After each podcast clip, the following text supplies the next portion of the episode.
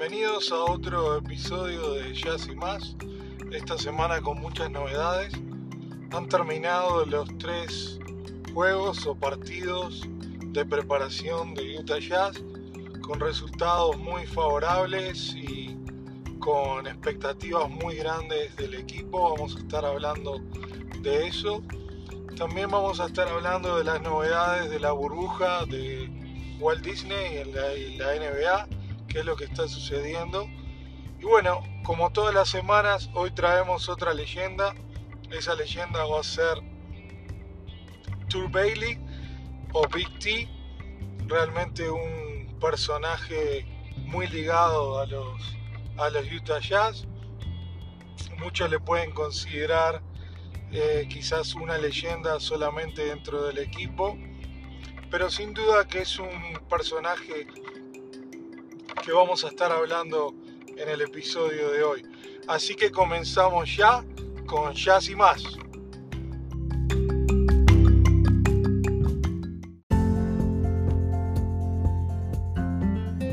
Bueno, ¿qué novedades tenemos de acerca del equipo? Sabemos que los primeros partidos, el primer partido, ¿no verdad?, contra los Phoenix Suns, el equipo se vio un poco falto de ritmo.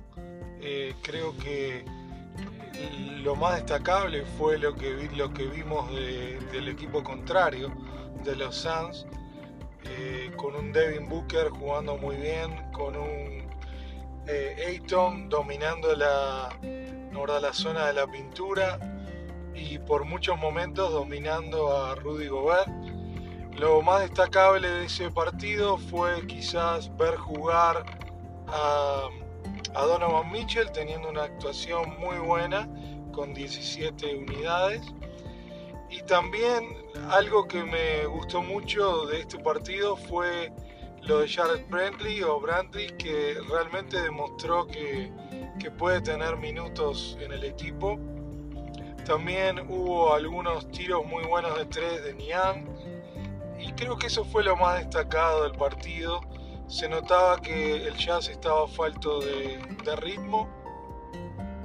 Luego eh, vino el equipo de Miami, donde el jazz terminó ganando y una, una destacada actuación ¿no, ¿verdad? de Gobert, eh, demostrando por qué quizás es el mejor jugador defensivo de la liga y supuestamente eh, está entre los candidatos con Giannis Antetokounmpo, con Anthony Davis y con algún otro más para el mejor jugador defensivo de, esta temporada. Sería el tercer ¿no verdad? trofeo en las vitrinas para, para Rudy Gobert. Y bueno, en el tercer partido, el partido que se jugó hoy, hace pocos minutos, eh, en ese partido tuvimos la la destacada actuación otra vez de, Rudy Gobert, pero también se vio al equipo muy dinámico y por algunos momentos lo destacable fue los pases que hizo Donovan a Gobert, eh, esa combinación que nos hizo acordar un poco a Stockton a Malone, ¿no verdad? Los pases de Stockton a Malone, esta vez sería Donovan Rudy. Y bueno, si esta combinación se da, en todos los partidos, estaríamos hablando y estaríamos posicionando al Jazz en un buen comienzo de temporada ante los Pelicans dentro de unos días. Y por más de que los Pelicans vienen con el equipo completo, con un Zion recuperado, eh, creemos que los Jazz tiene la experiencia necesaria y tiene a un Rudy Gobert que, que puede dominar ¿no, la pintura. Y un Donovan Mitchell que leyendo hoy es uno de los cuatro jugadores que ha mantenido un promedio de 20 puntos, no ha bajado su nivel, solamente hay tres jugadores más que lo hicieron en la, en en la temporada y en la postemporada, que mantuvieron eh, el promedio de más de 20 puntos. Bueno, uno de ellos es LeBron, otro es Karim, ¿no verdad? Y el otro es Michael Jordan. Y luego se suma a esa lista eh, Donovan Mitchell. Así que tenemos, podríamos decir que estamos hablando de, un jugador importante, quizás eh, no valorado en la liga como podría ser, por estar en una franquicia un tanto menor como el Jazz, pero sin duda que Donovan Mitchell puede ser el factor sorpresa de la de esta eh, se podría decir reinicio de temporada de estos ocho partidos y luego el comienzo de los, de los playoffs. Así que no sé, déjanos saber qué es tu opinión acerca de Donovan, si viste los partidos, qué fue lo que más te gustó de los partidos. Creo que a nosotros lo, lo más destacado sería lo de Donovan, lo más parejo por los tres partidos. Luego pondríamos a Gobert, luego pondría a Brentley. Este, también nos gustó mucho la combinación esa que hizo en el primer partido, porque en este tercer partido no se vio muy bien de poner a Bradley junto a Gobert, poner dos centros, eh, que nos hizo acordar un poco de Favors y, Gobert. Y bueno, esas cosas, que, esas pruebas que hizo el coach en los partidos de preparación, creo que fueron importantes para probar cosas nuevas que se pueden usar en esta eh, reinicio de, temporada el 30 de julio para, para Utah Jazz.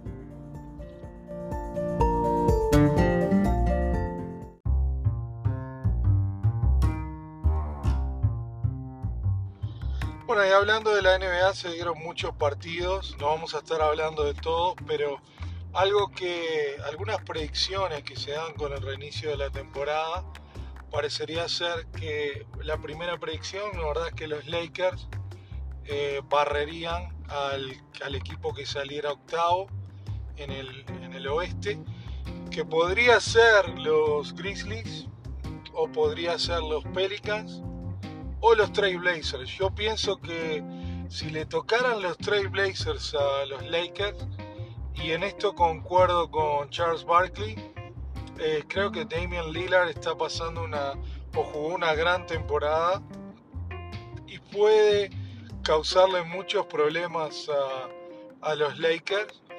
Así que hay que tener mucho cuidado si Portland llegara a clasificar en octavo lugar. Algunos podrían decir que es un disparate pensar lo que estoy diciendo de, los, de los Blazers pero es un equipo que tiene experiencia. Tiene a Carmelo recuperado, que está jugando bien.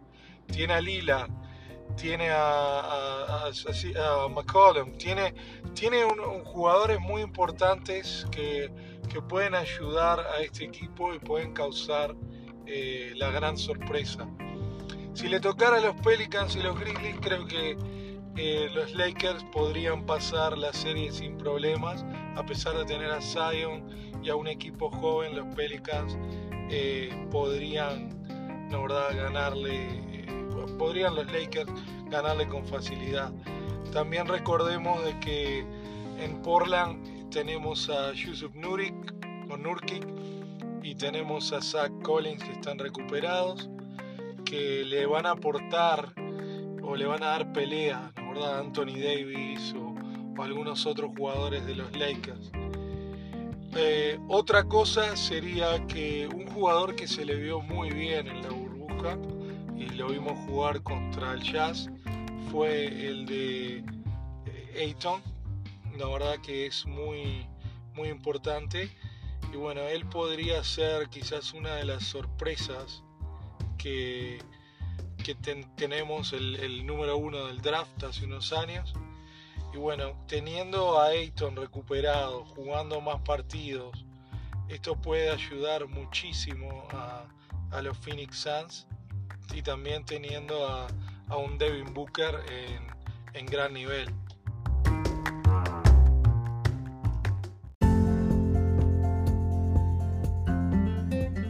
Otra de las cosas que se habla mucho en la burbuja de la NBA es acerca del equipo de OKC, del Thunder. Eh, por lo que tenemos entendido, el OKC está desde noviembre 26, está 35-14 y empezaron 5-10. Quiere decir que se encuentran muy bien, van a ser un, equipo que se considera muy duro para vencer. a cualquiera que le toque, eh, puede ser que le toque también a Utah Jazz. Eh, va a ser un equipo que le va a costar muchísimo ganarle. Eh, y también podrían enfrentarse quizás a los Nuggets. Los Nuggets no tienen ningún base o escolta que en estos momentos podría ayudar al equipo. Es el equipo que más altura tiene, el equipo de los de Denver. Así que podría ser un duelo interesante si se enfrentaran contra Denver. Bueno, otra cosa es que el equipo de los 76ers en el este parecería ser que no se están manteniendo tan saludables como, como el resto de los equipos y entonces sería difícil ver al equipo de, de los 76ers quizás pasar eh, muy lejos en estos playoffs. Habría que esperar a ver qué es lo que sucede y ver cómo llegan en, en el tema de, de la burbuja hay muchas cosas que se están haciendo, pero lo que se están hablando. Lo que se habla mucho es de que quizás los Lakers, por más de que sean los favoritos, no tengan chances si se enfrentan contra unos Clippers. Podría decirse que los Clippers, si llega eh, Leonard y Paul George en buen estado, podrían darle una, una gran batalla a cualquier equipo sea eh, bueno en una final supuestamente contra los Lakers del oeste o en una final posiblemente contra los Milwaukee Bucks con Giannis Antetokounmpo. Y habría que esperar a ver qué es lo que podría suceder en esa final. Pero uno de los pronósticos es de que los Clippers podrían ganar sin llegar a un partido número 7 no sé qué les parece a ustedes en mi opinión, los Lakers siguen siendo los favoritos, seguidos quizás por los Clippers. Utah Jazz puede dar una gran sorpresa. Los Nuggets tienen un, buen equipo, pero habría que ver, a ver, al no tener eh, un jugador de, menor estatura, puede dificultar el, quizás el pasaje en la NBA. Habría que esperar a ver qué es lo que va a pasar con el equipo de, de Denver. Y bueno, estas son todas las noticias de la NBA. Estamos muy ansiosos porque empiece el 30 con ese primer partido entre Utah Jazz y los Pelicans. Déjennos saber a ver cuál es su pronóstico. Para nosotros, por más de que los Pelicans tengan a Brandon Ingram, a Zion Williamson, Alonso Ball y otros tantos, creemos que el Jazz tiene las herramientas necesarias para derrotar al equipo de eh, al equipo de los Pelicans. La única duda es que al no estar Bojan Bogdanovic eh, necesitarían aportar más puntos quizás del lado de Conley, que sería el sustituto ideal. Y bueno, y Donovan Mitchell que quizás pueda también aportar un poco más. Lo que sí se vio muy bien en los últimos dos partidos a Gobert y habría que ver a ver si repite en el inicio del, o reinicio de la temporada contra los Pelicans.